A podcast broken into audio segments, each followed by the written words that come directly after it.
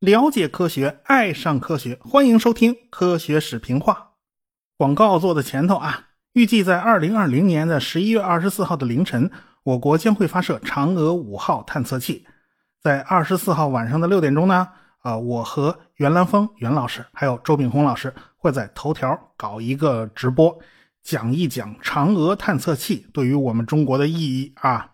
这个袁老师是中科大的，是著名的科普达人啊，他名气比我大多了。呃，周炳红周老师呢是中科院国家空间科学中心的研究员啊，人家是业内专业人士啊，我是打酱油的，是吧？反正呢，就欢迎大家到时候来听我们三个一起聊聊这档子事儿啊，欢迎大家收听。咱们闲言少叙，书接上文。上文书说到了啊，天空实验室空间站啊，发上去就出问题了，这个主太阳能电池板就没法展开啊，这个电力供应不足，而且它那保温层也被撕掉了一大块啊，就只得派宇航员们上去修理。他们在地上啊，足足花了五天时间，在这个模拟水池里边寻找解决方案，而且呢，他要进行大量的训练，这件事儿一点都不容易。这三位呢？发上去以后啊，还是钻进了天空实验室的舱内，而且呢，从一个科学研究用的出口啊，钻到了舱外。在这儿呢，正好是在天空实验室的侧帮子上，他们就举起了一个遮阳伞，算是挡住了阳光的暴晒。这时候，舱里面的温度马上就从五十多度降到三十多度啊，这起码三十多度的温度呢，人还是可以忍受的。就在这种环境下呢，他们勉强坚持了一段时间。有些试验呢勉强可以做，但是大部分耗电量很大的试验是没有办法完成的，因为主太阳能电池板还没打开呢，只能靠太阳望远镜上那四个小的太阳能翻板供电，这电力是完全不够用。最后还是决定了，他们是需要出舱行走一次，靠人工打开那个太阳能电池板。本来嘛，这太阳能板是一边一个嘛，一共两个嘛，现在有一边呢已经被撕掉了，都不知道飞到哪儿去了。现在主太阳能电池板只剩下了，还有一边还存在。地面上的后备机组啊也没闲着，每一组宇航员呢其实都是有后备军的。地面上后备宇航员领头的呢是拉塞尔，他执行过阿波罗九号的任务嘛。康拉德他们从太空里面发回了很多照片，就把这个空间站的外观给他充分的展示了一下。他们就在地面上啊，马上就在水池里面复原太空中的这种场景，他们就开始寻找解决方案了。最后呢，拉塞尔用电话告诉太空里的康拉德啊，告诉他怎么凑出一个七点五米的杆子，也不知道他从哪部分拆下来一根七点五米长的金属铝的杆子，然后呢，在在那个杆子头上绑了一个剪刀，这个是剪电线的一个剪子，后边拉着一根绳子，其实就组装了一个超长的那种剪树枝用的那种剪刀啊。他们就小心翼翼的把这个铝合金杆子给伸出去了，那剪刀啊也卡到那根卡住的那个黑色皮带上了。啊，这个，呃，这时候，呃，天黑了，这时候空间站刚好转到了地球阴影那一面，它已经照不到阳光了，这时候就没法工作，所以他们只能让这杆子就留在外边，自己先钻回舱里面先歇着，过一段时间，等出太阳了，他们再钻出去继续工作。等到一出太阳，他们就钻出来了，得把那安全绳系好啊，这个在太空行走的时候啊，不系这玩意儿怪危险的。那个剪刀呢，一直就咬在那个黑色皮带上啊，它没下来。然后那个柯文呢，就拉了拉那绳子，绑在最前面那个电线剪刀啊，根本就没动。你怎么拉都不带管用的。这没辙呀，只好康拉德自己钻出来往前爬，就在那个太空站的壁上，沿着就沿着那根管子就往前爬，爬到那剪刀头上去看看怎么回事结果就在这时候。啊，这个皮带居然就一咔嚓一下被剪断了。刚才也不知道怎么回事啊，是延迟还是怎么回事结果这个皮带一剪断吧，这电池板的横梁一下就弹开了。这康拉德当时就被弹飞出去了，他直接就成了一个太空飞人啊！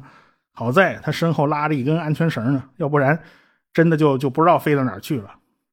康拉德就在空间站外边飘了一会儿啊，慢慢收紧绳子，慢慢收绳子，慢慢的飘回空间站里边。这俩宇航员回头一看呐。太阳能电池板那个横梁弹开了是弹开了，但只有二十度，它得打开到九十度才算合格。这没辙，这二位继续上阵呢，只能靠手工操作了。这康拉德呢，就慢慢爬出去，把一根绳子绑在了翻板打开的那一头啊。然后呢，柯文就站在舱口，他探出半个身子，拉着绳子使劲一拽，就发现那个方向不太对，他拽不动，因为绳子那角度是不太合适的。结果那康拉德呢，就站在绳子头和这个柯文之间，他呢就跑到中间，把这中间这段给捞起来了。捞起来以后呢，把这绳子往自己肩膀头上一扛，他往起一站啊，这个他一站起来以后，整个绳子的角度不就改变了吗？那柯文再用用力气，就很容易使上劲儿了。这康拉德自己也往上使力气嘛。结果这两个人一使劲，就听咔啪一声啊，这劲儿使大发了。这个卡住太阳能电池板的机构啊，愣给掰断了。结果休斯顿地面的控制人员就惊奇的发现，哎呀，这个太阳能主电池板开始供电了。然后他们就发现，这空间站旁边怎么多了两个小点啊？是不是地球又多了两颗卫星啊？呃，合着这二位宇航员呢，就被这弹这一下又给扔到太空里边去了。他们就拉着安全绳在外边飘着呢。在太空里面，这二位啊，那只能一边晃荡着，一边拉绳子慢慢往回飘。最后呢，是飘回了太空站里边。现在呢，这个太空站的电力已经恢复了，慢慢上升到了四千瓦的供电量。天空实验室到此为止，算是逐渐恢复了正常。这三个宇航员呢，在太空里足足居住了二十八天啊，是此前美国人创下的最长记录的两倍。因为天空实验室这个舱段实在是够宽敞，在里边洗澡都行啊，那个实在是条件比以前好了不是一星半点了。哎，他们三个待的还是挺舒服的。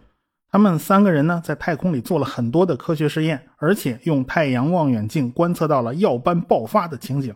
他们拍了将近三万张照片吧，也算是收获颇丰。最后呢，他们在六月份乘坐阿波罗飞船返回了地面，降落在了加利福尼亚的外海。啊，提康德罗加号就在附近十公里以外。很快，这直升机就飞过来啊，把他们全捞走了，就把他们带回了家。在美国人看来啊，这是第一次有人。安全的飞到空间站，然后安全的回来啊！苏联人的联盟十一号飞船出了事故，宇航员全死了，所以这就不算数啊！第一个完成这个创举的还是美国人啊！其实这个也就美国人自己这么想。美国人呢又趁热打铁，赶快又发射了两批载人飞船到天空实验室上去工作啊！第二批呢是七月二十九号上去，九月二十五号下来。啊，在天空实验室里面接近住了两个月吧，到了十一月份又发射了一艘阿波罗飞船，带着三个宇航员一直居住到了一九七四年的一月份啊，又是两个月了。此后呢，天空实验室就一直没有人，因为库存的几颗阿波罗飞船呢已经用的差不多了。天空实验室计划从一开始呢就是个利用阿波罗计划剩余物资的计划。现在呢，美国人还剩下一艘阿波罗飞船啊，这艘飞船后来被大家戏称为阿波罗十八号。其实这都不是它的真实编号，这只是个俗称啊。后面这艘飞船是要承担一项非常重要的任务的啊，我们在后面再提到它。NASA 呢，当然就希望这个天空实验室能够一直坚持到1979年以后，因为按照原定计划啊，这个航天飞机是要在1979年首飞的。如果到时候坐着航天飞机咱重返天空实验室啊，那不是挺好的事儿吗？所以最后一批宇航员在离开天空实验室的时候呢，空间站里面的物资啊还是比较充足的，比如说氧气呢，可以供一个宇航员生活420天。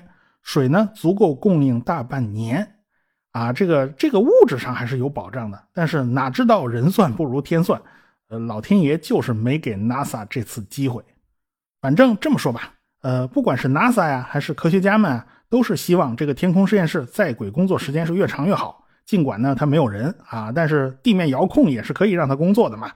那个太阳望远镜啊，仍然在源源不断的发回观测数据。科学家们就发现了一个非常重要的现象，叫做日冕物质抛射。太阳啊，里里外外是分好几层的。我们看到的这个光辉灿烂的太阳，其实就是太阳的光球层。太阳是一个流体构成的球体，温度非常高，一切物质呢都已经电离化了，成了等离子体。光球层的温度呢足有接近六千开，呃，核心的温度呢更是达到了惊人的一千五百万度。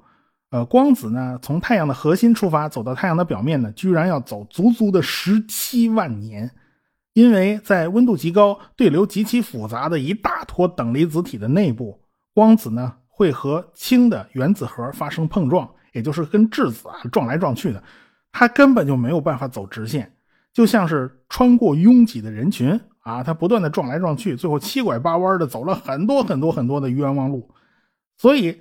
走过的长度呢，就远远超过了直线距离了，所以它七拐八弯的，这十七万年才能从核心慢慢转出来。正因为这些光子走起路来都是七拐八弯的啊，就好像是走过了无数层磨砂玻璃，所以呢，我们也就看不到太阳内部的情况，我们只能看到这一层薄薄的光球层。光球层其实很薄的，只有几百公里厚，所以我们看到太阳的边缘是非常非常锐利的。在光球层以外呢，太阳的大气呢就比较透明了，光子就可以畅通无阻了。哎，上边还要分成两层，一层叫色球层，一层叫日冕层。色球层呢是非常暗淡的，完全淹没在了光球层的强光之下，所以我们要观察这个色球层呢，就必须靠窄带滤光器才行。氢发出的阿尔法谱线呢是六五六点三纳米。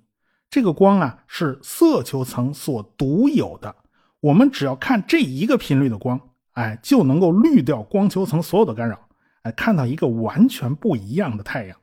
至于日冕层呢，是太阳最外层的大气，这一层呢是延伸到了广袤的宇宙空间，逐渐过渡到了真空。在日全食的时候呢，是可以看到这一层的。在高山上或者是太空里面，也可以用日冕仪来制造一个人工的日食，看到日冕层。光球层上最著名的现象呢，就是太阳黑子。黑子其实一点都不黑啊，只是温度呢比周围低了一点。黑子的温度大概是四千五百 K。我们在观察太阳的时候呢，总是想办法用什么黑玻璃挡光啦，什么墨水反射啦。或者是正规一点，咱用巴德膜或者是赫歇尔棱镜之类的之类的东西呢，咱们来削减太阳光的亮度，一直要把太阳光的亮度削减到我们人眼睛能受得了的程度。你把那太阳表面削减到了这么暗的成情况呢，那个黑子恰好就减来减去减没了，所以呢，黑子看起来就是一个黑色。哎，我们肉眼一看，哇，这个大黑点啊，所以叫黑子了。其实。黑子的亮度啊，比白热化的铁水还要亮，甚至超过了电弧的亮度。对于光球层来讲，你要仔细看呐，其实就跟一锅粥差不多啊。其实你仔细去看，它还有大量的米粒组织在不断的翻腾。别忘了啊，这些等离子体可都是带电的。然后太阳呢，又是个流体构成的球，而且呢，太阳还有自转，而且太阳的自转的速度，赤道上跟两极还。不太一样啊，而且它从内到外还还有热对流运动，这些过程不知道要搅和起多少漩涡，它这个流动简直就是一团乱麻一样。所以这个带电粒子一流动，肯定会搅和出极其复杂的磁场。所以太阳上很多现象都跟磁场是有非常强的关系的，就是磁场在后面捣鬼嘛。黑子往往就伴随着非常强的磁场，磁场是有降温作用的。所以黑子这一块才比周围的温度要低上一点太阳耀斑的爆发和黑子也是有关系的。我们粗略的说吧，这个耀斑和黑子的关系呢，就有点类似于云和闪电之间的关系。哦，大家大概明白这个意思啊？在色球层里面最有意思的现象呢，就是日耳了。嗯，这个东西就像太阳表面突然长出个半拉圆环，或长出个大耳朵。啊，这种东西其实也是磁场在后面捣鬼。反正太阳大气里面有点风吹草动啊，都有可能引起日冕物质的抛射啊。你出了个大日耳啦，或者是出了一个什么大耀斑啦，它都会喷一下。这太阳有时候就像打喷嚏一样啊，砰的一下就喷出了十几亿吨带电粒子啊。如果方向不朝着地球这边呢，那还还则罢了；如果朝着地球这方向呢，那地球就有的够受了这。因为大耀斑会发出强烈的紫外线，它会直接加热地球的高层大气。那么这个日冕抛射的物质呢，也是带电的高能粒子，而且这些高能粒子啊，它有强磁场啊。经过一连串的连锁反应，比如说去了两极，把两极给加热了，这两极跟着随着大气环流啊，又流向整个地球的大气。反正最终它会使得大气的温度升高，大气温度一升高，那大气的那个就开始往外膨胀啊。啊，那那航天器就开始跟着吃挂烙了。天空实验室的那个太阳望远镜啊，已经拍摄到了耀斑爆发的照片当然，当时谁都没意识到啊，这个耀斑的照片对于天空实验室意味着什么。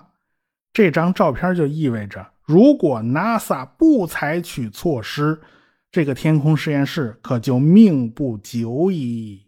其实，近地轨道空间并不是完全没有空气的，大气层其实没有明确的边界，反正是越往上呢，空气就越稀薄，一直到远方啊，稀薄到了零啊，这就是渐渐消失了。天空实验室所在的轨道高度呢是四百二十八到四百三十八公里，在这个高度啊，大气几乎是感觉不到的。但是如果你绕着地球转圈的年头多了呢？大气产生的阻力还是会消耗空间站的能量，轨道高度呢还是会越来越低，而且呢这还是个恶性循环的过程，越低吧空气越稠密，阻力越大，最后呢这个就无可避免的要坠入大气层烧毁的。所以呢要想延长空间站的寿命，最好就是时不时的开着发动机推一把，但是这个天空实验室恰好就没有大号的发动机。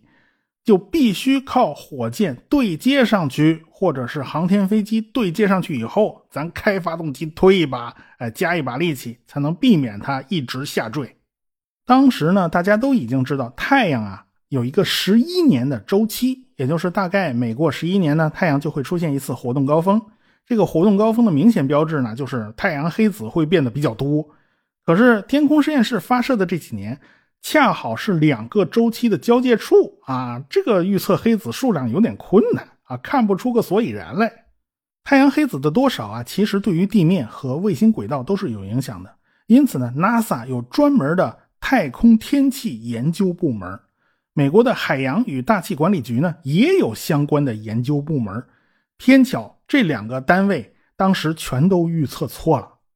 按照 NASA 的计算呢。天空实验室可以坚持到一九八三年到一九八四年啊，那个时候航天飞机早就成熟了嘛，只要借助航天飞机的发动机，把天空实验室往高里推一把，那不就万事大吉了吗？呃，哪知道啊，这个 NASA 完全是打错了如意算盘呢。到了一九七六年了，新一轮的太阳活动周期呢，已经正式拉开了序幕了。太阳人家已经摆开 pose 要搞一场了，然后美国海洋与大气管理局就发现原先预计的数据是错的。他们就马上修正了数据，他们预测呀，太阳黑子的数量比原先预计的要高一倍。照这个预报啊，这个大气肯定是要膨胀的。那么天空实验室那个高度上的阻力肯定是要增加的。所以天空实验室最多坚持到一九八零年，它肯定就撑不住了，肯定是会掉进大气层烧掉的。这个海洋与大气管理局呢，就把这个数据告诉了 NASA，NASA 呢是虚心接受，就是不改，就是没听见。要不怎么说呢？官僚主义害死人呢。当然啦，NASA 也不纯是官僚主义的问题啊，他有自己的想法啊。他们呢统计了最近二十个周期的数据，海洋及大气管理局呢只统计了十三个。NASA 认为自己的证据更强更充足，但是海洋及大气管理局他们之所以舍弃掉了那七个周期的数据，就是因为这些数据是广受质疑呀，这些数据是不准的呀，你掺和进去干什么呢？其实呢，这科学界的事儿啊，就就没有多少是新鲜的。这 NASA 这纯属是揣着明白装糊涂哈。这马歇尔太空中心呢，一直想啊，咱八零年以后咱重启天空实验室。现在 NASA 没钱呢，因为所有经费都投去保障航天飞机项目了。所以马歇尔航天中心的人呢，怕万一啊，这个天空实验室要是提前坠落的话，NASA 高层啊，说不定现在就会调整计划。干脆啊，就抛弃了天空实验室，那么马歇尔太空中心也许就捞不着后面后面几年的经费了。所以呢，只要天空实验室这个项目目前没有任何坏消息，那么现在的一切计划都不会改变啊。到时候掉下来呢，那是到时候的事儿。现在我还可以多拿几年的钱呢，是吧？偏巧呢，下边这么想，NASA 高层他也是这么想的。NASA 高层心里他也有小九九啊。这个马歇尔太空中心报上了一个计划。那就是做一个遥控推进器，咱对接到天空实验室上，然后帮着推一把，这样呢，天空实验室的轨道就能升高了。这笔钱已经夹杂在 NASA 的整体经费之中报上去了，就等着国会批准了。万一国会的老爷们听说天空实验室要玩完了，那干脆他来个破罐子破摔，把这个项目砍了，那该如何是好呢？这消息千万不能让国会的老爷们知道。所以啊，NASA 就是一方面揣着明白装糊涂，一方面满怀侥幸心理，就把这事拖到了1977年。就在1977年，北美防空司令部找上门来，人家过来提醒 NASA：“ 快看看你们那天空实验室吧，原来在轨道上是躺着跑啊，如今怎么都立起来跑啦？”北美防空司令部是干啥的？其实就是为了针对苏联的导弹威胁嘛。因为从苏联发射导弹攻击美国的话，最近的办法就是从北极上空过来。那从北极上空过来呢，就先路过加拿大，然后再路过美国。这时候呢，美国就联合加拿大等等一系列盟国，建立了一个北美防空司令部。这个防空司令部管着从加拿大呃北冰洋沿岸一直到美国本土这种一系列的雷达站，做弹道导弹的预警，而且他们监视着太空的一举一动。但凡看见一个不寻常的亮点，他们都显得神经兮兮的。大家呢可以往前找找，去听听我以前讲过的神盾局系列，讲到过这个北美防空司令部。当然了，这个部门呢，它也不是个纯军事部门，它还是有民用项目的。比如说啊，每个平安夜、圣诞节啊，北美防空司令部都会追踪报告圣诞老人的行踪啊。啊，这这这纯粹就是一个军民同乐的噱头嘛。那么，为什么 NASA 自己没有发现天空实验室空间站的异常，反倒是人家北美防空司令部发现了呢？呃，那是 NASA 为了减少天空实验室的设备损耗啊，这个电子设备啊都是有寿命的吧，能少用一点少用一点了啊。一九七四年，最后一批宇航员离开天空实验室的时候，他们顺手就把乱七八糟的设备全都给关了。啊，这倒是好习惯呐，人走关灯是吧？他们只留下了最基本的通讯还开着啊，结果这 NASA 就收不到有关姿态的任何数据。大家都知道啊，如果你顶着风骑自行车的时候，你最好身子往下趴着点这样呢迎风面积小点啊。但凡你身子坐直了，阻力都会大大增加。